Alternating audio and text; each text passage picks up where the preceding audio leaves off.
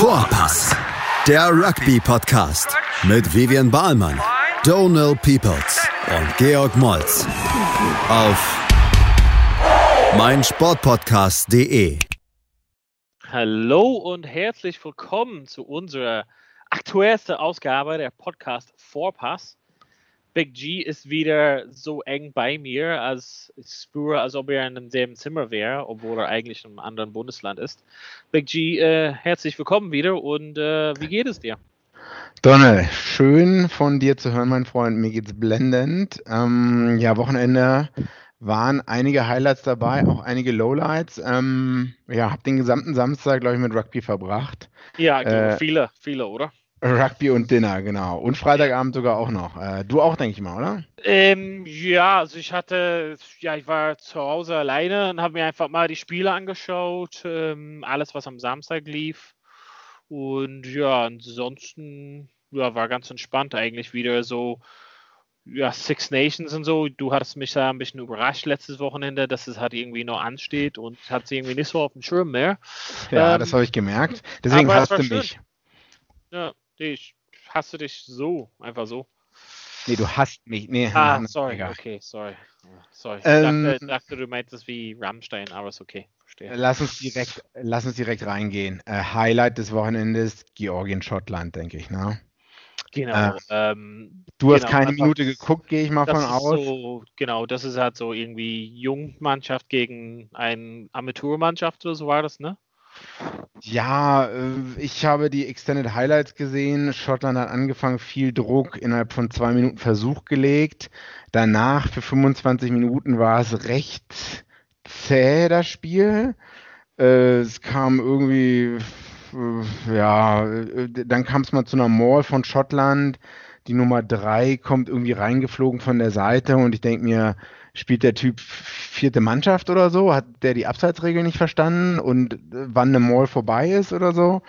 Also das war schon echt zäh anzuschauen. Und also so wie ich es gesehen habe, Schottland hat Georgien im Scrum und in der Mall waren sie überlegen. Und das ist ja eigentlich das Powerspiel von Georgien. Und wenn dann die andere Mannschaft dir da so viel entgegenzusetzen hat, dann wird es natürlich schwierig äh, für dich, wenn du in deinen eigenen Stärken geschlagen wirst. Das liegt aber wahrscheinlich daran, dass die Georgier seit März auch nicht mehr richtig gespielt haben. Bis auf die Georgier, die in Georgien spielen. Aber die Liga ist natürlich nicht zu vergleichen mit Premiership oder äh, der französischen Liga, sage ich mal so. Ne? Dazu Undiszipliniertheiten auch am Ruck, Straftritte schon mehr als zehn, also zweistellig in der ersten Halbzeit. Das haben die Schotten natürlich ähm, gut ausgenutzt und in der Hintermannschaft äh, hat Schottland wirklich aufgetrumpft in den letzten 20 Minuten, als die Georgier schon ein bisschen müde waren. Da sind dann wirklich noch drei, vier Versuche gefallen. Aber also, jetzt, jetzt hm? haben wir wirklich so zwei, drei Minuten ob über das absolut wertlose Spiel ähm, des Wochenendes gesprochen. Lass uns eher zu den tatsächlichen Highlights kommen. Und ähm, das wäre eher für mich so die Spiele, also dass die Six Nations wieder am Start waren mit ähm, Irland und Italien und auch das quasi Vorbereitungsspiel von Wales und Frankreich. Äh, wo willst du lieber einsteigen? Äh, fangen wir mit dem ersten Spiel des Tages an, ne? Irland, okay. äh, Italien oder nicht, ne? Du ja. bist ja wahrscheinlich auch ein bisschen äh, biased, sage ich mal so. Ja, das kannst du auf jeden Fall sagen. Ähm, ähm, ja, genau, ich habe es auf jeden Fall gesehen. Ähm, ganzes Spiel ganz in Ruhe geguckt mit einem Freund zu Hause. Fand auf jeden Fall, dass man ja gesehen hat, dass ein bisschen so was neuen Impuls da reingekommen ist. Ab, äh, sorry, wo ich dich gleich unterbreche, apropos neu. Mhm. Warum war Cooney nicht im Squad? Warum war Cooney nicht ins Squad? Also der einfach jetzt äh, einige schlechte Spiele gespielt für Oster und ähm, den Form von vor dem Lockdown nicht äh, anzapfen könnte. Okay, also einige schlechte Spiele haben da ausgereicht, äh, dass der schon wieder, weil, weil er war der doch hat in nicht mal angefangen im, im am Full Oster, er hat einfach, also ich meine, er hat seinen Stammplatz teilweise auch verloren in seiner Clubmannschaft, kannst halt nicht mehr Nationalmannschaft spielen. Okay, okay, okay. Gut, gut. Ich dachte, man will aber sich darum kümmern, neue Leute reinzubekommen und wie vielleicht auch langfristig aufzubauen. Ja, der ist irgendwie ein paar Tage jünger als Conor Murray, also so längerfristig wäre es halt nicht. Ähm, wenn wir gesprochen hätten in Frühjahr und die Six Nations ganz normal weitergelaufen wäre, mhm, dann mhm. natürlich er war in Form seines Lebens. Ähm, wie gesagt, nach dem Restart, ähm, genau, hat er seinen Stammplatz verloren und war also leistungsmäßig so ein bisschen nicht mehr da, wo er halt vorher war. Und Murray ist einfach der, der halt quasi einfach mal den Ruf hat, schon seit 2011 mhm. quasi Stammspieler ähm, und äh, ja, auch nicht so der beste Form seines Lebens, aber trotzdem die Qualität gezeigt. Und am Samstag fand ich auch, dass Murray außer seine gelbe Karte ziemlich stark war. Also sein schnelles Spiel, das er selber geht, hat er eher so selber in den letzten Jahren ein bisschen unterbunden, aber hat einfach einen krassen Pass und ähm, genau bindet einfach gut die anderen Spieler hat schon ein. Okay, wie hast du die erste, ich habe dich unterbrochen, wie hast du die erste Halbzeit gesehen? Ja, es war wirklich, ähm, ja, so ein bisschen hin und her ganz am Anfang. Also Italien hatte so, meiner Meinung nach, so ein paar naive Sachen hat gemacht. Also ich fand so die Kickoffs, ähm, die Antritte wirklich äh, direkt auf Standard zu kicken. Also das ist halt so ein bisschen Versuch, an den ähm, Stärken von England zu kommen. England hatte, ähm, falls die Leute sich erinnern können, im Frühjahr sehr oft versucht, tief äh, den Gegner anzukicken und ähm, so fünf Meter vorm Aus, damit man keinen Platz hat zum Laufen. Oft war es aber so bei Italien, dass sie einfach direkt auf Standard geguckt haben, äh, gekickt haben und er einfach ja, ein super starker Ballfänger, Ballträger ist und einfach immer gut Meter gemacht hat in 22. Ähm, fand das so ein bisschen naiv. Ähm, mhm. Fand von Irland, ähm, dass es sehr gut war zu sehen, dass ähm, die neuen Jungs äh, Connors und Keenan sich sehr gut einsetzen könnten. Also Keenan war super heiß, hat einen Versuch nach dem anderen gelegt. Beide das äh, erste Spiel für die Nationalmannschaft, ja? Beide erste Spiel Nationalmannschaft. Aki äh, Keenan von Connacht, oder? Hugo Keenan äh, oh. von Lancer. Ähm, okay. Bondi Aki ist äh, langer Spieler für Connacht, ja, genau. Ah. Und Neil Connors für äh, Lancer auch Nummer 7. Ähm, genau, also war gut zu sehen. Ähm, Keenan hat auch einen tollen Versuch gelegt, das hat aberkannt wurde, ähm, weil James Ryan so ein, ja, wahrscheinlich so ein italienisches Spieler blockiert hat. Mhm. Aber waren viele Leute, die unsicher waren über die ähm, Stellungsspiel von Stockdale, zum Beispiel auf Schluss. Ähm, ja. Rob Carney ist jetzt in Rente gegangen natürlich. Zu und Western Jordan Force eigentlich, oder? Genau, geht zum Western Force, spielt da, also hat so einen sechs Monaten Vertrag okay. unterschrieben, ähm, geht nach Australien. Bist und, du der Meinung, Stockdale ist Fullback oder Winger? Weil, wie du schon gesagt hast, einige sagen, Stockdale ist im 1 zu 1 als Fullback nicht optimal aufgestellt, oder?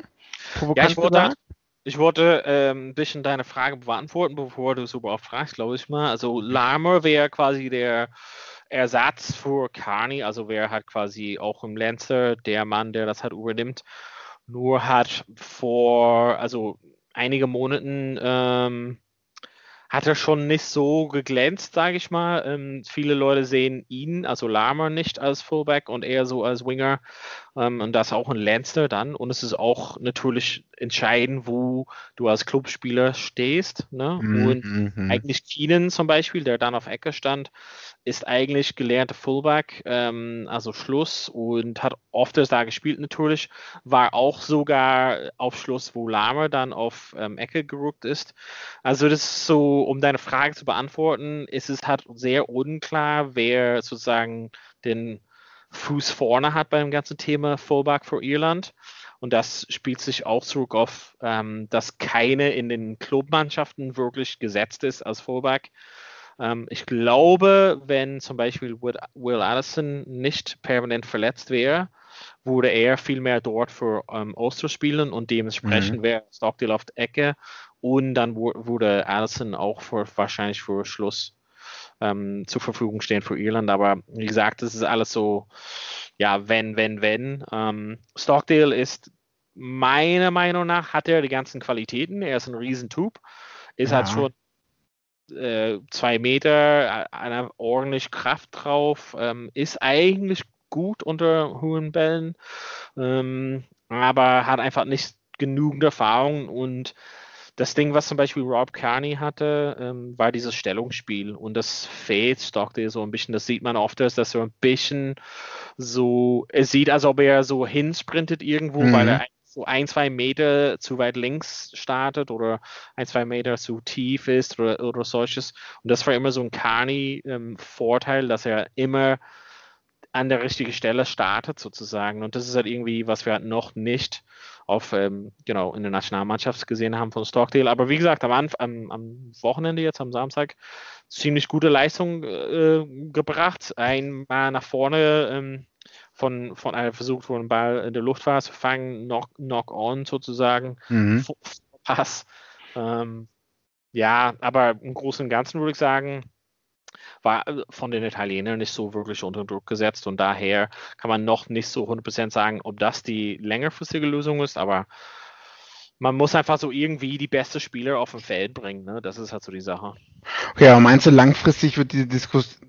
Ja, also du hast gesagt, es kommt darauf an, was die Leute bei sich im Club schon mal spielen, ne? Ja wer, ja. wer sonst verletzt ist und so. Aber meinst du, diese Diskussion nervt irgendwann langsam die Spieler oder den Trainer oder? Ich glaube, ich, ich glaube einfach mal, die, diese Saison ist halt sehr unterbrochen gewesen. Ne? Wir haben ja vorhin mhm. über Cooney gesprochen. Cooney wäre für mich gesetzt auf neun und jetzt komplett raus. Ne? Also es ist schon sehr turbulent, sage ich mal. Und ähm, es bietet Vor- und Nachteile. Also manche Leute, die gesetzt waren, sind jetzt eher so außer der Kader, außer der 22, 23. Ähm, ich glaube zum Beispiel jemand wie Keenan und äh, Lamer, also solche Jungs, das wird sich zeigen auf, auf Club-Ebene, wer sich da wirklich etablieren kann als Nummer eins. Und äh, das ist wahrscheinlich dann repräsentativ für, für die Nationalmannschaft. Also meiner Meinung nach ist Keenan wahrscheinlich der Option auf ähm, Schluss. Äh, stand auch ein, zwei Mal als äh, First Receiver am, am, Wochenende. Und das ist auch was, was zum Beispiel Stuart Lancaster in Lancaster ähm, betonen will, dass nicht nur Johnny Saxon quasi das Spiel verbindet, sondern jemand mhm. anderes dann den Druck hat übernehmen kann. Ähm, und das ist halt längerfristig so ein bisschen wie die All Blacks mit Bowden Barrett oder McKenzie auf Schluss, dann zu sagen, so einen zweiten Playmaker sozusagen zu haben. Also ich würde mal sagen, wer sich da durchsetzen kann als, als äh, zweiter Spielmacher, dann haben, haben die bessere Chancen auf Fullback zu stehen. Okay, okay, okay. Jetzt unabhängig von der äh, Fullback-Außendiskussion, äh, wie zufrieden warst du generell so mit dem Spiel? War, war Italien überhaupt ein Gegner? Provokant gefragt. Nee, also ich meine, wir haben äh, kaum bis sehr wenig auf das Spiel äh, Schottland-Georgien gesprochen, äh, unzurecht eigentlich ist das ein Spiel, was sehr eindeutig gewesen ist, auch Italien, ähm, Irland. Also ähm, Italien hat einen Versuch geschenkt bekommen von Johnny Sexton und der ein Versuch am Ende war so ein bisschen, ja, Punktetafel-Kosmetik, sage ich mal. Ähm, 50, 70, äh, 50, 17 am Ende ist eher so so nah dran, also so nah dran war Italien eigentlich nicht. Also das ist ein bisschen ja war sehr eindeutig. Also, dass sie zwei Versuche legen könnte. Wie gesagt, eine war geschenkt und eine war so mit dem letzten Aktion ein bisschen, wo die Verteidigung mhm. ausgeschaltet ist. Ähm, ich weiß halt nicht. Also, wenn ich sehe, wir sprechen halt oft was drüber, wenn ich sehe, aber die Clubmannschaften, wie die aufgestellt sind und das Thema Grassroots Rugby in Italien, wie das halt ist, ähm, ja. sehe ich nicht so, dass sie irgendwie sprunghaft plötzlich, dass Italien, also Italien wird nächstes Wochenende, also wir kommen halt später dazu natürlich, aber Italien wird nächstes Wochenende rausgehen und eine Klatsche bekommen von England. Ähm, ja, und nach einer Weile ist es relativ demotivierend und äh, falls äh, die Leute zu Hause das auf englischen Fernseher geschaut haben, ähm, wie ich, gab es halt irgendwie so eine kleine Montage von Sergio Parise und ich meine, der Typ hat nur verloren in der Six Nations, also ein paar Spiele gewonnen, mega viele Spiele gespielt und nur verloren und die sprechen immer noch über ihn. Ich denke, man muss so ein bisschen die Vergangenheit in der Vergangenheit lassen, hm. nach vorne gucken und nicht nur hinnehmen, dass man so eine Klatsche bekommt, sondern sagen, okay, vielleicht für zu diesem Wechsel, wir versuchen halt irgendwie so eine Betonung auf was anderes. Also es hat in den letzten 20 Jahren nicht so viel Früchte getragen, glaube ich mal. Genau. Und, ja. Also erstmal Italien seit 25 Spielen in den Six Nations nicht gewonnen, was ich gar nicht glauben kann. Aber ja. das sind ja ungefähr fünf Jahre, wenn man immer fünf ja. Spiele pro ähm, Six Nations Saison hat. Also 25 Mal hintereinander eine Klatsche oder zumindest nicht gewinnen. Vielleicht haben sie irgendwann mal unentschieden gespielt, weiß ich jetzt nicht genau. Das ist schon nicht schön. Zwei Teams reichen wahrscheinlich nicht aus in dieser in der Pro 14. Ähm, aber irgendwer meinte zu mir, die Amateurmannschaften darunter in Italien, zwölf oder zehn, was ja so der gesamte Norden Italiens und plus Rom ist, die, da scheint die Qualität für Amateur-Rugby ganz schön gut zu sein. Allerdings ja, fehlt dann halt komplett der Link, die Verbindung zur nächsten Stufe nach oben. Ne? Und ja, ich war ja ähm, letzte Woche in Italien und äh, war erstaunt, dass ich in einem relativ kleinen Ort äh, mhm. äh, auch da in einem Club Rugby, ähm, also es ein Rugby-Club gab, hat letzten Endes. Also es hat schon ähm, nicht komplett ja, weg vom Fenster, ja. so wie hier in Deutschland, der absolute Randsport. Ähm, aber, aber irgendwie, wie du halt sagst, ist, ich glaube, die Stufen ist es halt einfach mal wenn, wenn ich zum Beispiel so eine Clubmannschaft, also Lancer schickt deren zweiten oder dritten Mannschaft ähm, raus gegen ähm, die Italiener im Club spiele und äh, schicken die auch mit einer Klatsche nach Hause. Ne? Also ist auch mhm. so eine mhm. Sache. Ich glaube, der Abstand ist einfach sehr, sehr groß und wir haben das schon oft darüber gesprochen. Conor O'Shea, relativ ähm, bekannte auch Schluss von Irland, ähm, der sehr erfolgreich war mit Harlequins in England, ähm, ist jetzt quasi, weiß nicht genau, was sein Titel ist, aber so auch so Sporting Director RFU oder sowas. Ähm, der war halt ja in Italien und äh, ähm, ich meine, die Voraussetzungen waren da, dass er auf jeden Fall was aufbauen könnte und äh, ja, nicht, dass es ihm nicht gelungen ist, aber ich glaube, der hat dann irgendwann gesehen, wow, die Aufgabe ist doch ein bisschen größer als das, was ich vorher gedacht hätte, ne? Und dann gehe ich doch lieber wieder nach England oder beziehungsweise. Ja, der war schon einige Jahre dort und ich meine, der ist halt mehr oder weniger der leitende Mann in englischen Rugby jetzt, ne? Also der Job war wahrscheinlich, also auch für Familie und solches, um zurückzukommen nach England. Ähm, ja, aber genau, im Großen und Ganzen, bevor wir halt kurz in die Pause gehen, aber im Großen und Ganzen war ich zufrieden mit der ähm, Leistung von, von Irland. Neue Spieler, ähm, viele Leute, viel Game Time gesehen, ähm, wenig Verletzungen, eine große Verletzung für Ringrose, jetzt vier, fünf Wochen Pause. Ähm, aber im Großen und Ganzen auch so ein paar schöne Moves, ein paar schöne Offloads. Ähm, Offloads, du, wen kann man da anders erwähnen? Peter Omani. Ja, einfach ekelhaft, wie, wie e geil. E ekelhaft, ekelhaft. Ich, ich will sowas nicht sehen im Fernsehen.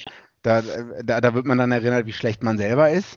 Ähm, oder wie durchschnittlich man selber ist, sage ich mal so. Ne? Ich würde zu Boden gehen und den Ball nach vorne verlieren oder also wenn ich mit einer Hand so nach, äh, äh, nach vorne fallen würde mit dem ja. Ball. Ja. Ähm, ja, bestimmt ein Highlight des Spiels, würde ich sagen. Für mich. Ja, also das ist auch so ein bisschen so eine Sache. Ähm, Highlight auf jeden Fall, ekelhafte Offload. Ähm, aber ganz am Ende ist er der, der Fänger gewesen vom Ankick und fällt nach vorne. Italien kriegt noch den Versuch, also sieben Punkte.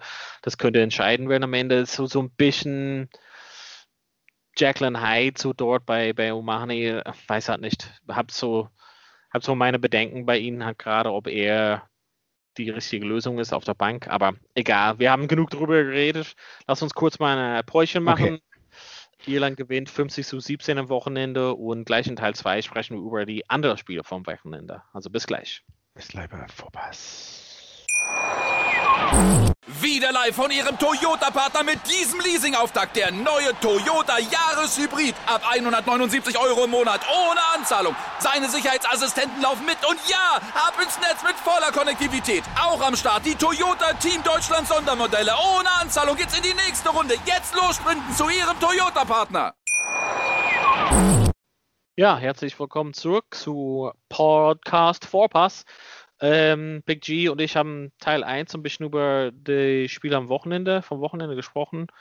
Big G am Wochenende gab es auch noch, unabhängig von den International-Spielen, gab es auch Premiership-Finale. Ähm, ich bin nicht so der Riesen-Fan von Premiership Rugby. Ähm, finde das ganze Thema mit Saracens und so hat es für mich ein bisschen verdorben. Aber Finale war am Wochenende. Ähm, absolute äh, Top-Mannschaft in Europa. Extra gewinnt am Ende gegen die Mannschaft, die vor einigen Monaten absolut katastro katastrophal waren. Wasps, die es äh, irgendwie geschafft haben ins Finale und am Ende war es ganz eng, ne? Am Ende war es sehr eng, auch wahrscheinlich ein bisschen den äh, Konditionen geschuldet, den Wetterbedingungen, aber Wasp hat sich nie aufgegeben und äh, Chiefs mussten hart arbeiten, um dieses Ergebnis von 1913 zu erreichen. Es war nicht schön anzusehen, nee. würde ich jetzt mal so sagen. Die, äh, wie gesagt, Wetterbedingungen wurden immer schlechter. Und Wasp konnten auch gut äh, dem Druck oftmals standhalten von Chiefs, insbesondere von die, äh, der Druck, der von den Stürmern ausgeübt wurde, ähm, weswegen es so knapp war am Ende. Ja. Aber ich, ich, ich freuen wir uns für Chiefs, ja, ne, oder? Ähm, äh, ein bisschen, um das zu verteilen, hätte ich lieber gesehen, dass dass Wars hat gewinnt, äh, weil Echt? Hat schon, na, die hatten schon European Rugby gewonnen, also, aber ist, ist ja egal, wie gesagt, also äh, das ja. Spiel anzusehen war einfach, also nur für Rugby, Rugby Purists, würde ich mal sagen, ähm, war sehr schwierig, hat, also da, ja, excited darüber zu sein, oder? Ja, gibt's, gibt's eigentlich irgendwelche, gibt's richtige Highlights, auf die man wirklich eingehen kann? Uff, ich weiß nicht, wir hatten Uff. ja geschrieben, ähm, es gab so ganz am Ende, wo Wars eigentlich gute Position hatten zum Straftat, hatten entschieden, diesen, diesen Gasse zu machen, haben den Bar verloren und ähm, die Extra haben den Sack zugemacht mit dem, mit dem Straftat selber. Ähm, es war so für mich so ein entscheidender Punkt. Also ich fand es richtig, die Gasse zu nehmen. Ich habe dich äh, ja gefragt, ähm, separat, ob das richtig gewesen war. Du hast gesagt, ja, also du wärst, hättest lieber zum Goal gekickt. Ich fand, es war ein relativ schwierigen Kick. Ähm, aber im Großen und Ganzen, nee, Highlights kann man echt nicht davon sprechen. Also ich meine, ein Versuch, äh, es war, als ob die Jungs irgendwie mit ein, wirklich mit einem Stück Seife spielen. Das war echt heftig, ne? Ja, also wie du schon gesagt hast, für Rugby-Puristen, die halt auf gute Defensivarbeit ähm, stehen, sage ich mal so. Ja, ich hätte gesagt, am Ende, äh, ja, also ich habe schon bevor sie zur Gasse gekickt haben und dann den Ball verloren haben, ähm, habe ich gesagt, die sollten lieber kicken. Ja, weil ich glaube, der, der Hooker, der eingeworfen hat, relativ jung auch, ich weiß nicht, 22 Jahre, ich weiß nicht, ob das der Starting Hooker war die ganze Saison. Puh, du fragst Sachen. Ah, okay, okay. Aber ich, also ich freue mich, dass Exeter gewonnen hat. Wasp muss man natürlich allerdings sagen, äh, war die letzten vier, fünf Jahre auch öfters mal im, zumindest im Semifinale der Premiership. Also auch wenn jetzt vielleicht so ein katastrophaler Start am Anfang des Jahres war, ähm, sind die dann trotzdem noch äh, ganz gut zurückgekommen. Ja, die haben, also das ist, äh, Wasp ist halt so eine Mannschaft, äh, wenn die Leute wirklich das gucken, die eben in den letzten Jahren schon relativ viele Stars da hatten. Ne? Also die hatten, die haben Fekatoa zum Beispiel, All Black, die haben ähm, Courtney Beale gehabt, die haben ähm, Charles Pietau gehabt, die haben immer noch Jimmy Gopworth da, De Jong, also die haben mit Nordsee von Italien, also sehr viele International Stars. Ähm, in den letzten Jahren ist es ein bisschen weniger geworden. Dai Young ist der Coach gewesen mhm. ähm, aus Wales. Ähm, ja, ich glaube, dass er relativ einfach mal, ich weiß nicht, ob die, die, die Lust für ihn, da als Trainer zu arbeiten, war irgendwie weg oder nach mehreren Jahren mit derselben Stimme, dass die Jungs irgendwie nicht mehr sich motivieren könnten, aber der ähm, Co-Trainer ähm, quasi oder Backs-Trainer, glaube ich mal, war ähm, Bassett, ähm, gerade übernommen und dann quasi ähm, einfach vielleicht neuen Impulse reingebracht letzten Endes. Ähm, die Spieler sind ja immer sehr geil gewesen. Also sie haben einfach Top-Spieler. Ähm, vielleicht können wir dazu kommen, dass ähm, vielleicht darüber zu sprechen, dass ich weiß nicht, ob du schon gele gelesen hast, aber zum Beispiel Umange, der Neffe von, von ja. Tana Umange, ist jetzt nominiert worden für die englische Nationalmannschaft neben Owen Farrell als Verbinder. Ach, das ähm, ist der Neffe. Ach, jetzt verstehe ich ja. ja. Und ähm, anstatt Simmons, was ziemlich krass ist. Ähm, ne? Also die Simmons-Brüder, also einer der achte Kapitän und mhm. äh, European Player of the Year. Ja. Und dann äh, Joe Simmons, genau, ist der, der ähm, Zehner gewesen. Und der ist halt nicht nominiert worden. Bisschen komisch für mich, aber weiß ja nicht. Okay. Naja. Ähm, ah, wo du apropos von Starspray Wasp und so, ich habe komplett, weißt du, wie ich komplett vergessen habe? Lima Soborga. Subuanga. Ich glaube, grundsätzlich hat er selber auch komplett vergessen, dass er noch da ist. Ähm, ja, der Moment. Hat eine geile Aktion gemacht. Eine, äh, das war seine erste Aktion, ne? Ja, aber dann danach äh, nur Kacke gebaut. Und das, also das, äh, beschreibt seine ganzen La zwei Saisons, würde ich mal sagen. Seine ganze Karriere wahrscheinlich. Nee, bei uns auf jeden Fall natürlich, ja. Ja, aber war der so lange verletzt? Der war teilweise verletzt, also ganz am Anfang und dann, wo er zurückkam, irgendwie nicht so die Qualität gezeigt, die man vielleicht erwartet hätte. Ähm, das ist so ein bisschen Fehlgriff für den auf jeden Fall. Ähm, ja, besonders, wo sie ja viele gute Leute hatten. Wie bitte? Die, hatten so, die haben so sehr viele gute Leute auf 10, 12 und solches. Mhm. Und Sopwanga war, sollte eigentlich der Mann sein und jetzt kommt Umange und Sopwanga schafft es gerade so auf der Bank, ne? Hm. Ja, also ich meine, der war für die, die es nicht wissen, der war eigentlich All Black Verbinder Nummer 2 oder 3, eher Nummer 3, denke ich, für eine Zeit lang, hat, weiß ich nicht, 10, 15 Spiele gemacht für die All Blacks und dann wahrscheinlich auch wegen der Kohle oder hat er auch in der Doku gesagt, dass er halt seine, für seine Familie wegen ja, Geld, ne? ich, ich, glaube es auch teilweise, also guck mal, bevor Richie Mwanga hat ähm, Bart so äh, ja, geoutet mhm. hat in der Position, war Sopwange da und war eigentlich theoretisch besser als Bart, aber hat es nie geschafft, Bart komplett zu ersetzen. Und ich glaube wahrscheinlich, dass die Coaches irgendwie zusammengesetzt haben mit ihnen und haben gesagt, hey, deine Rolle wird immer als, als Backup hat sein. Im Gegensatz zu Mwanga, wo Mwanga reinkam und dann mussten die jetzt sagen, hey, Bart, du musst auf 15, 15 gehen, weil Mwanga ist besser auf 10 als du. Das hat äh, Mwanga nicht geschafft und wahrscheinlich hat er einfach gesagt, längerfristig ja. habe ich nicht so die Chancen, auf die Nummer 1 zu sein in Neuseeland. Und ja, die Kohle ist auch natürlich, deshalb hat man in der Doku gesehen bei Amazon, ähm, der hat einfach gesehen, dass die Kohle da bei Wars da ist und mhm. kann auf jeden Fall für seine Familie besser ähm, ja, Kohle verdienen letzten Endes. Ne? Aber mhm. seine Leistung ist auf jeden Fall nicht top gewesen die letzten zwei Jahren. Ja. Naja, genug Gut. wahrscheinlich gesagt um das Spiel. Exeter 1913 gewonnen. Ist ja. jetzt einer der wenigen Teams in Europa, die äh, sowohl nationale Meisterschaft als auch äh, Champions League gewonnen haben. Ich glaube, es ist äh, nur Toulouse, Saracens, Wasp, Leinster. Ich weiß ja. nicht, ob Toulon noch, glaube ich nicht. Hm, also ganz wenige. Frage, ja. Mhm. Toulouse auf jeden Fall, oder? Ja, Toulouse auf jeden Fall, aber Toulon Und Lenzer, Lenzer auch. Na gut, ja, 1913 schließen wir ab das Kapitel.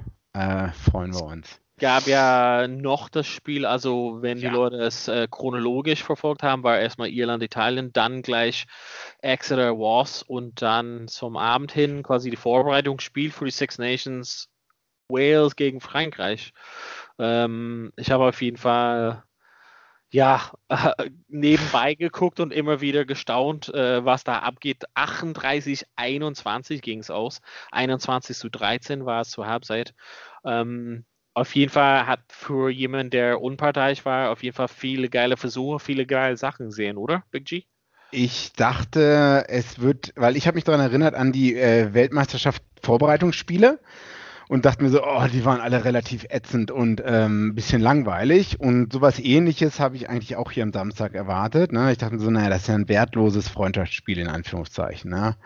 Äh, Weil es kein Six Nations äh, Spiel richtig ist und es ist nur so ein Vorbereitungsding und wer weiß, wie das wird. Aber es hat ähm, einiges, äh, es hat meine Erwartung dann ähm, doch übertroffen sage ich mal so. Also von Anfang an, es ging hin und her. Ich meine, der Anfang war ja gleich, äh, Franzose fängt den Ball nicht beim Ankick und weiß nicht, 90 Sekunden später äh, legt Lee Halfpenny einen Versuch, oder? Zwei Minuten später? Ja, es war auf jeden Fall gleich äh, zum Anfang. Schnell. Ja. Das war halt schnell. Schnell. Aber auch so ein bisschen, also was, ähm, beide Mannschaften irgendwie, es war so ein bisschen greasy, also ein bisschen nass der Ball und oft so Vorbälle oder Pässe nicht gefangen und so. Es waren sehr, ja, so, also würde man sagen, keine Top-Leistung weder noch von Frankreich äh, oder von, von Wales, ne? Also grundsätzlich top zu sehen, aber die Coaches waren bestimmt so enttäuscht mit so einigen Sachen dort, ne? Ja, was, was meinst du genau mit der Verteidigung? Welcher ja, also Coach? Ich meine, Welcher Coach? Sean, Sean Edwards? Sean, Sean, Edwards ist ja ähm, Defense Coach bei Frankreich mhm. und wird schon enttäuscht sein, wie manchmal, wie einfach Wales da durchgekommen ist und auch umgedreht. Manchmal ähm, ist Frankreich super easy durch die ganze Mannschaft gelaufen von also Dupont zum Beispiel mit diesen lazy Cheat, Cheat Lines, also immer als Neuner hinterherlaufen, aber die Diagonal, also so oft hat er einfach so äh, den Lauf gemacht und den Ball bekommen und ist halt eins gegen eins oder eins gegen niemand gewesen. Ähm, pff, ja, so ein paar Sachen ähm, hätte man vielleicht als äh, Defense Coach, aber ich glaube, das ist okay gewesen. Ne? Es ist halt irgendwie schon Freundschaftsspiel, sagt man nicht, aber schon ein Vorbereitungsspiel. Man sieht schon, dass, dass es eine Weile ist, seitdem die alle zusammen miteinander gespielt haben. Ähm, ich glaube, es ist okay als Vorbereitung für, für das Super Saturday am Wochenende für die Six Nations, oder? Ja, also ich glaube, die haben jetzt ein Vor also ein Spiel mehr ist immer schon mal ein Vorteil, denke ich, ja. auf jeden Fall. Das denke ich, weiß jeder, der schon mal selber gespielt hat. Ähm, ich denke auch, dass das es war doch gut für die Mannschaften, dass man jetzt die Fehler halt gesehen hat, ne? Ja. Ja. wie du sagst mit der Defensive auf beiden Seiten. Also wobei ich sagen würde, dass die Wales Defensive wahrscheinlich noch löchriger war als die von ja. Frankreich. Ja. Ähm, und das kann man, jetzt kann man halt an den Fehlern arbeiten und das abstellen, sage ich mal so. Ja. Ich meine, nach 58 Sekunden irgendwie den Versuch zu kassieren, ist eine komische Sache, aber ja, es ist wahrscheinlich besser jetzt, die, ähm, die Fehler zu gestehen als später. Ich glaube mal, äh, es zeigt auf jeden Fall, wenn, wenn ich halt die Verbindung oder ein bisschen in die Preview halt reingehen kann, aber können wir halt gleich machen. Ähm, zeigt auf jeden Fall, dass die heiß sind, alle Mannschaften für, für das finale Wochenende, nächstes Wochenende. Was ich halt muss, äh, auf jeden Fall erwähnen muss, ist einfach diese, wir haben ja diesen ekelhaften Offload von Omani gelobt, aber der Chip und äh, wieder gefangen von Teddy Thomas war einfach auch ziemlich ekelhaft anzuschauen, oder? Ganz Wann war das? Ganz am Ende? Also relativ am Ende ist er irgendwie so, macht er so einen Durchbruch. Also der, ich glaube mal, der, äh, wer hat den Ball von der, so aus einem offenes Gedränge oder so irgendwie von also äh, das war ein, das war ein Screw. Oder so hat einfach mal so den Ball aus dem Rock irgendwie so zu ihm gepasst. Er war ganz außen in der Linie, also hm, irgendwie. Hat dann, hat dann den so Platz hinter Bigger gesehen? Den kleinen Chip, aber es, springt, es springt halt nicht, sondern es war nur gerade so hoch genug, dass es über Bigger geht. Dann fängt er es direkt wieder und äh, versucht gelegt. Das war schon zauberhaft und die Kommentatoren, äh, wo ich geschaut habe, haben auch gesagt, ziemlich krass, dass der Junge das nicht in der 23 von Racing Metro geschafft hat. Äh, mhm. Äh, 92 meine ich. Ähm, ja, ne, er saß, saß so auf der Bank und hat nicht mal es geschafft in der Kader, aber das war schon Zucker und ähm, freut mich auf jeden Fall für nächstes Wochenende für Irland gegen Frankreich. Ja, ich bin gespannt. Ähm, Irland wird das Spiel bestimmt äh, sehr, äh, die Irland-Coaches werden es sehr genau verfolgt haben. Bevor ja, wir vielleicht da zum Preview kommen, hattest du ähm, diese eine ähm, Fall gesehen mit LaRue und äh, Almond Jones. Ähm, stand, opala, mein Headset fährt ab, war in der 19. Minute, also ich habe es gar nicht im Spiel selber gesehen und nee. erst, äh, erst mit den, ähm, also in den Videos auch scheinbar nicht gesehen, ja. wurde halt äh, gesighted für Striking with the Arm. 19. Minute. Ja, genau. Nee. Es war so quasi so ein, ja, ein Paket und ähm, Leroux, der Südafrikaner für, für äh, Frankreich, versucht ähm, Armand Jones weg zu, also zum Cleanout zu machen irgendwie, aber oben relativ ähm, fängt hoch an und dann rutscht halt über den Hals. Es war schon grenzwertig für mich, das fand ich halt schon heftig. Als ich du grenzwertig rot oder grenzwertig gelb? Also es wäre, glaube ich, mal ein grenzwertiges Cleanout auf jeden Fall. Wahrscheinlich schon gelbwürdig, muss man gucken. Na, die fangen ja jetzt oben immer an, ne? Also es ist eine rote Karte und dann geht man ja Mitigating Factors runter eher, ne? Nee, also der, also ich musste mal, also falls die Leute das, also du müsstest mal sehen, ich hatte es dir mhm. geschickt, vielleicht hast du es noch nicht gesehen. Also er setzt halt an und ähm, versucht den, ja, das äh, Paket irgendwie zu stören, den Cleanout zu machen mit, mit Armin Jones und rutscht halt immer höher, hat ihn dann irgendeinem Hals verfolgt weiter diesen Cleanout und am Boden gibt er ihn noch, also sieht so aus, als er ihn noch so mit den Ellenbogen ins Gesicht schlägt. Da, so sah es aus. Ich war erstaunt, dass es halt gar nicht mal im Spiel ähm, aufgetaucht ist. Fand es ganz schön grenzwertig, aber wie gesagt, wurde Okay. hat jetzt zum Disciplinary Hearing gerufen am, am ähm, Welche Morgen. Position spielt er? äh, zweite Reihe. Okay. Also Also erinnert mich an den zweite Reihe Stürmer, der irgendwie den Ellbogen auch mal ins Gesicht gehauen hat bei der Weltmeisterschaft, oder? Balamoena, ja, genau. Ja, ja, das war, ja. Und danach zurückgetreten ist. Ja, so, ja, ist irgendwie so unnötige Kleinigkeiten, fand ich. Aber wie gesagt, es hat keiner gesehen, keiner, also ein Videoschiedsrichter. Erst zum, zum Ende des Spiels, also Okay. nach dem Spiel war, waren die Highlights und haben diese vorgetragen und jetzt ist es halt in den Medien, das ist quasi Okay. morgen hat quasi dann zum Disciplinary Hearing gebracht wird. Mal gucken, was daraus wird. Also höchstwahrscheinlich wird er auf jeden Fall gesperrt für das Spiel gegen Irland. Mal gucken, ob es länger wird. Naja. Hm. Okay, Donald, das war unsere Review auf das pick- pickepackevolle Rugby-Wochenende.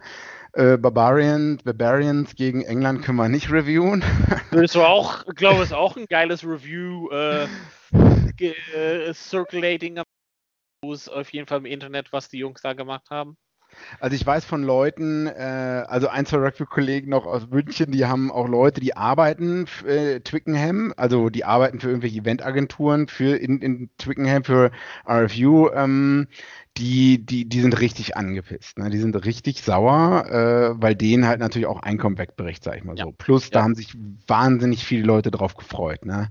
Rugby-Spieler aus ganz äh, England. Und es war natürlich auch ein wichtiges Vorbereitungsspiel zum Teil für Eddie Jones, denke ich. Ne?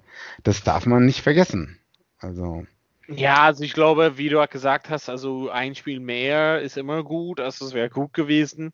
So ein bisschen schade, dass, ähm, ja, also ich glaube, was ich gelesen habe, dass äh, ganz viele von den Saracens-Spieler ähm, plus quasi Chris Robshaw auf jeden Fall und äh, auf jeden Fall habe ich gesehen Fergus McFadden von Irland mhm. ähm, haben sich entschieden, irgendwie in der Kneipe zu gehen. Also die haben diesen Covid-Regeln gebrochen, indem die halt nicht innerhalb des Hotels quasi in dem Bubble, in der Blase geblieben sind und haben dementsprechend, äh, ja, zweimal in die Kneipe gegangen, ne?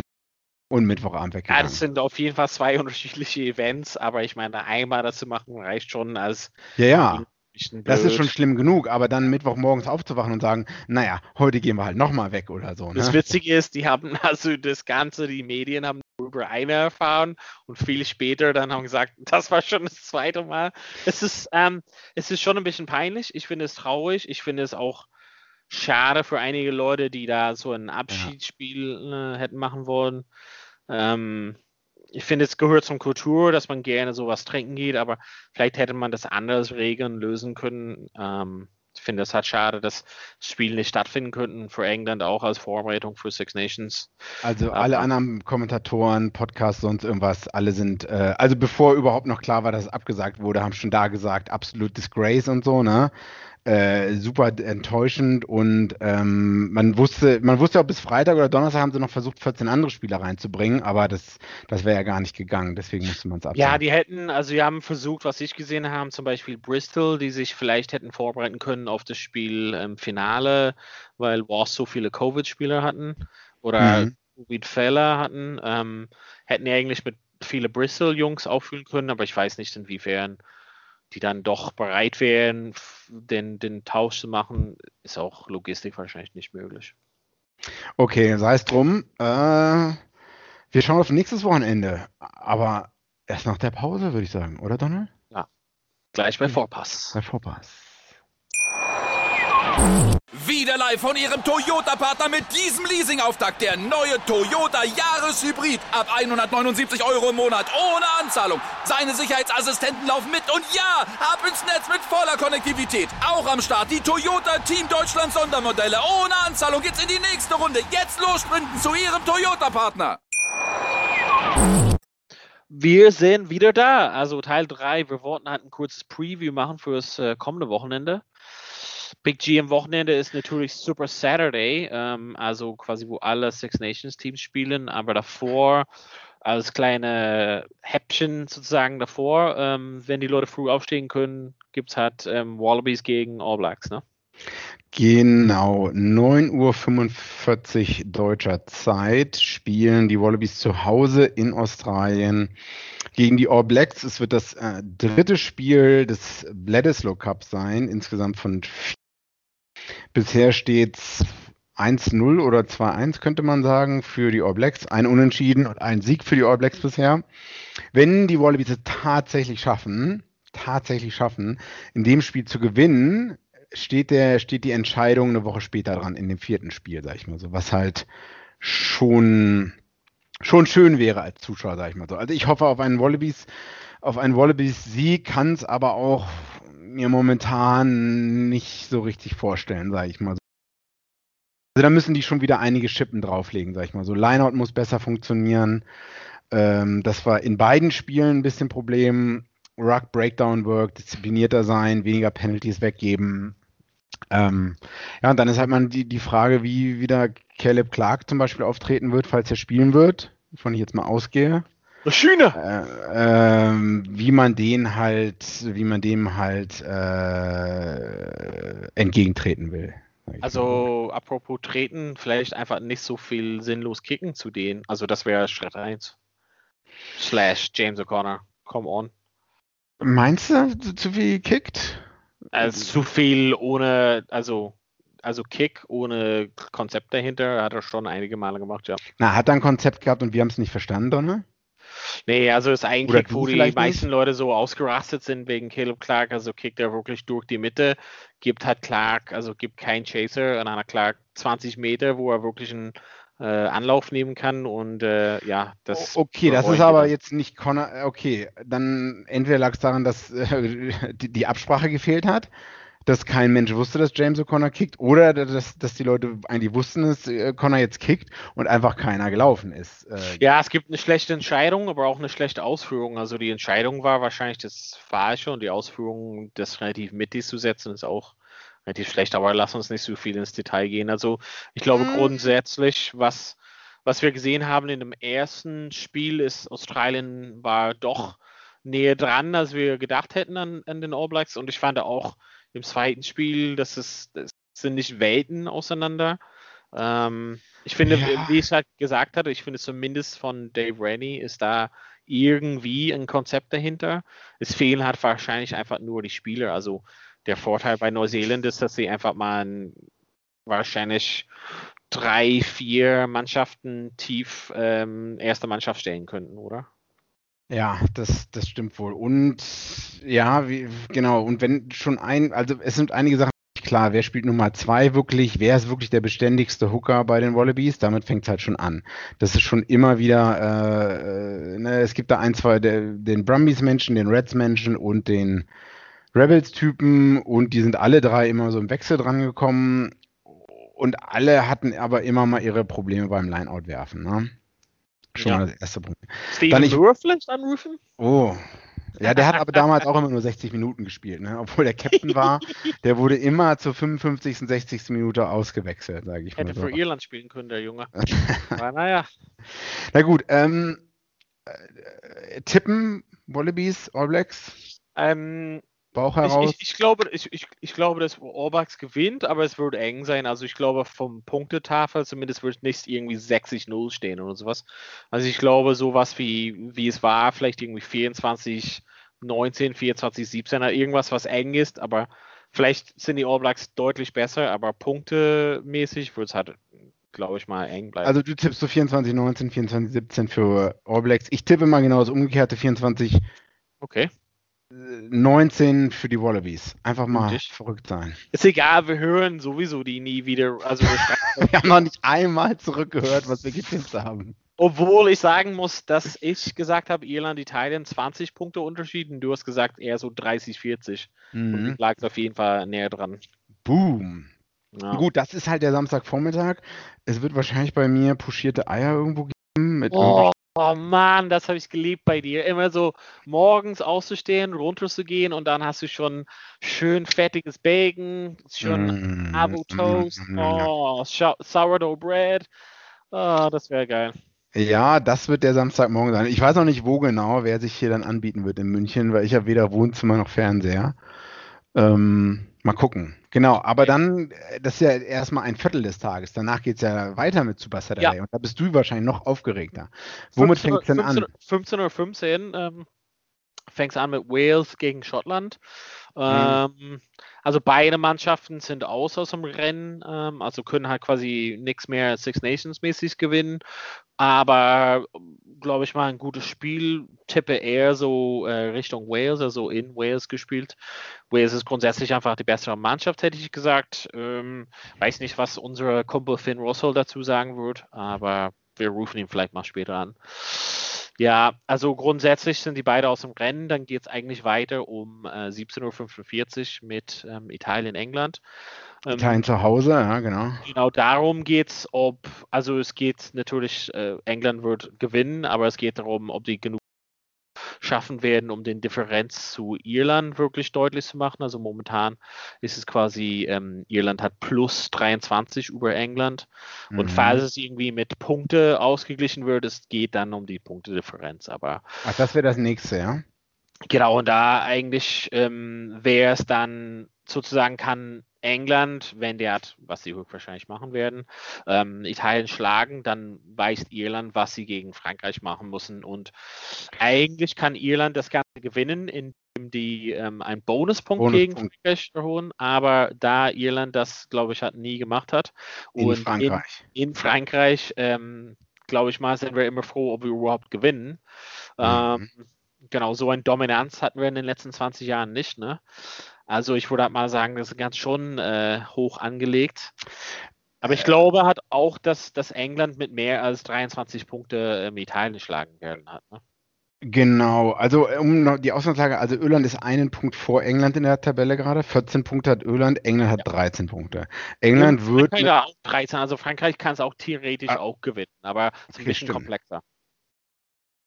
Wieso komplexer? Frankreich müsste also Frankreich musste gewinnen und auch dann mit äh, einige Punkte Unterschied und musste hoffen, dass England nicht so viele Punkte gegen Italien schießt. Ja, okay, das ist okay, das ist der unwahrscheinlichste Fall. England hat zwei Punkte plus schon, also England steht in der Punktedifferenz mhm, schon besser. Als 15 anstatt 13, ja. Die haben nicht diesen leichten Spiel gegen Italien. Also England hat Druck, erstmal zu gewinnen, Bonuspunkt, klar, Bonuspunkt und dann halt auch möglichst mit ja. Ja, also um auf der sicheren Seite zu sein, irgendwie. Jetzt haben sie ja 15 Punkte und du hast von den 23 Punkten Unterschied gesprochen. Das heißt, England müsste Bonuspunkt am besten mit 35 Punkten mehr gewinnen. Ja, also ich glaube, 40. so alles über 30 reicht, weil auch wenn England Frankreich schlägt, glaube ich nicht, dass der Differenz groß wird. Aber ich weiß halt nicht. Also auch, also wenn Irland zum Beispiel 19, 18 Frankreich schlägt, ist es halt nicht genug. Also dann hätte England gewonnen. Aber es sind so viele, so viele Ausgangsmöglichkeiten. Also um das zusammenzufassen, Irland kann es komplett in deren eigenen Händen behalten, wenn die mit Bonuspunkt, also mit vier mhm. äh, Frankreich gewinnt, was sehr, sehr, sehr unwahrscheinlich ist. Mhm. Irland kann es aber auch gewinnen, wenn die Frankreich schlagen und England es nicht schafft, mit sozusagen mehr als 23 Punkte Differenz zu ähm, zu ähm, Italien zu haben. Aber glaube ich mal, schon nach dem Spiel am 17.45 Uhr am Samstag sehen wir schon, dass England ein paar mehr Punkte auf der Tafel hat. Also England ist auf jeden Fall stark Favorit, sagen wir es mal so. Okay, okay. Bist du auf, äh, aufgeregt? Ähm, aufgeregt nicht. Ich, ich bin froh, dass es halt irgendwie, also ich bin froh, dass es zu Ende geht, also dass es erstmal vorbei ist und dann es halt quasi dann diese andere, diese Autumn Internationals gibt, wo die halt quasi ein bisschen mehr, wo wir vielleicht ein paar andere Leute sehen werden und nicht unbedingt immer so die, die erste 15 sehen müssen. Also ich finde, es hat ein cooles Konzept, vielleicht so ein paar andere Leute zu sehen. Ähm, bin aber gespannt, wie es halt ausgeht. Also England muss auf jeden Fall rausgehen, Italien schlagen und äh, ein paar Punkte auf den Tafel bringen, aber ich glaube, das machen wir. Hm. Okay, okay. Schaust du dir alle Spiele an? Ähm, ich hoffe, also es ist abhängig mit äh, Frau und Kind, immer muss man ein bisschen äh, arrangieren sozusagen, aber ich hoffe, dass ich zumindest im Hintergrund was laufen lassen kann, ja. Ja, Wales, Schottland würde mich am wenigsten interessieren. Ja. Äh, unser Spiel wurde normale, abgesagt. Normalen. Zeiten Hm? England, Italien interessiert auch keinen Schwein. Mhm. Außer vielleicht irgendwie die Queen oder sowas. Hm. Oder Vivian als riesen England-Fan wahrscheinlich. Ah, okay, okay.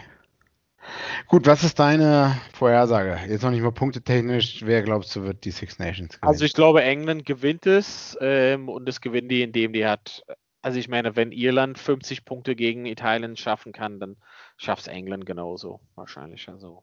Und ich glaube, die, die Engländer sind nicht so blöd, dass sie ganz am Ende einen Gegenversuch kassieren. Also vier- 40 Punkte Abstand ist locker möglich für, für England und daher glaube ich mal, dass die das Ganze gewinnen. Und ich glaube dann, dass Irland gerade so Frankreich schlägt. Also super schwierig nach dem Spiel jetzt am Wochenende, wo es mit Wales und Frankreich so immer hin und her ging. Mhm. Ähm, immer super gefährlich, wenn, wenn die Franzosen einen guten Tag haben, dann zu Hause ne, und die, die Fans, die hinter sich sind, dann äh, kommt halt einen richtigen Fahrt auf, ne? aber weiß ja nicht. Hm. Was sagst du dazu, so das Ganze? England wird in Italien mit fünf Punkten auf jeden Fall gewinnen. Und also Punktedifferenz dann auch?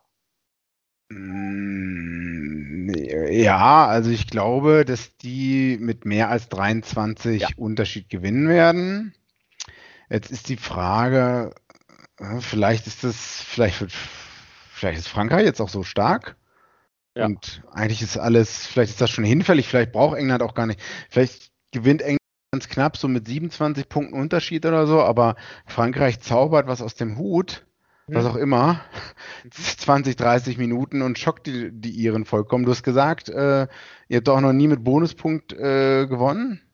Aber ja auch kaum gewonnen. Also Kaum Frankreich, gewonnen. Ich meine, oft ist in den letzten Jahren unentschieden irgendwie. Aber Zuschauer also, sind ja nicht zugelassen, ne? Ja, aber Frankreich ist eher so, die schlechten Seiten haben die hinter sich, ehrlich gesagt. Also Frankreich ist wieder mit Frankreich zu rechnen, sozusagen. Ja, aber haben die nicht das letzte Spiel der Six Nations in Schottland verloren? Ja, aber Was wir alle nicht gedacht hätten? also in Irland sagen wir dazu C'est la vie. In Irland sagt ihr dazu C'est la vie. Ach, guck mal, in Schottland kann jeder verlieren, hat, ne? Auch Frankreich. Also ich glaube, England wird die Six Nations gewinnen, dadurch, dass Frankreich Irland schlagen wird. Tut mir leid, Ja. Don. nee, kann man, ja, ist okay. Ja. Ja, also auf jeden Fall, ähm, genau, könnt ihr euch das anschauen. Wie gesagt, alle Spiele hintereinander. 15.15 Uhr, äh, 6.05 äh, 17.45 Uhr, 21.05 Uhr dann. Frankreich gegen Irland. Und 9.45 Uhr Bledisloe. Genau, ein langer Tag vom Rugby. Also schickt eure Familien und Kinder irgendwo anders hin am Samstag. Ähm, genau. Ihr werdet halt den ganzen Tag vor dem, vor dem Bildschirm verbringen, oder? Und wir besprechen das Ganze dann darauf. Freue ich mich schon. Genau, dann freuen wir uns einfach mal auf nächste Woche, wenn wir das äh, englische Sieg feiern können und wenn nicht, dann freuen wir uns auf was anderes. Okay. Super, Donne. Danke, Danke Big an die G, danke euch zu Hause und ähm, bis Bis bald bei bei Pass. Vorpass. Wie viele Kaffees waren es heute schon? Kaffee spielt im Leben vieler eine sehr große Rolle. Und das nicht nur zu Hause oder im Café, sondern auch am Arbeitsplatz. Dafür gibt es Lavazza Professional. Kaffee am Arbeitsplatz, der genauso lecker schmeckt wie in eurem Lieblingscafé. Die perfekte Kaffeelösung für jede Art von Unternehmen. Klein, mittel, groß. Ihr habt auf jeden Fall einen Kaffee, der schmeckt. Die richtige Motivation für eure Arbeitstage. Alle Infos zu Lavazza Professional findet ihr auf lavazzapro.de mit allen Kaffeelösungen für euer Büro. Wieder live von Ihrem Toyota-Partner mit diesem Leasing-Auftakt. Der neue Toyota Jahreshybrid. Ab 179 Euro im Monat. Ohne Anzahlung. Seine Sicherheitsassistenten laufen mit. Und ja, ab ins Netz mit voller Konnektivität. Auch am Start die Toyota Team Deutschland Sondermodelle. Ohne Anzahlung geht's in die nächste Runde. Jetzt los zu Ihrem Toyota-Partner.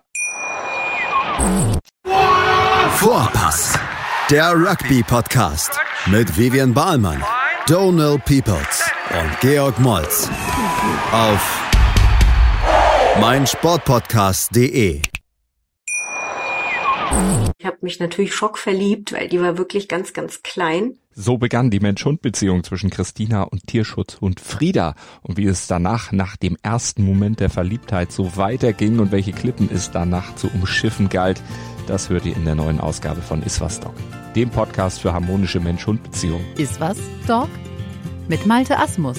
Überall, wo es Podcasts gibt.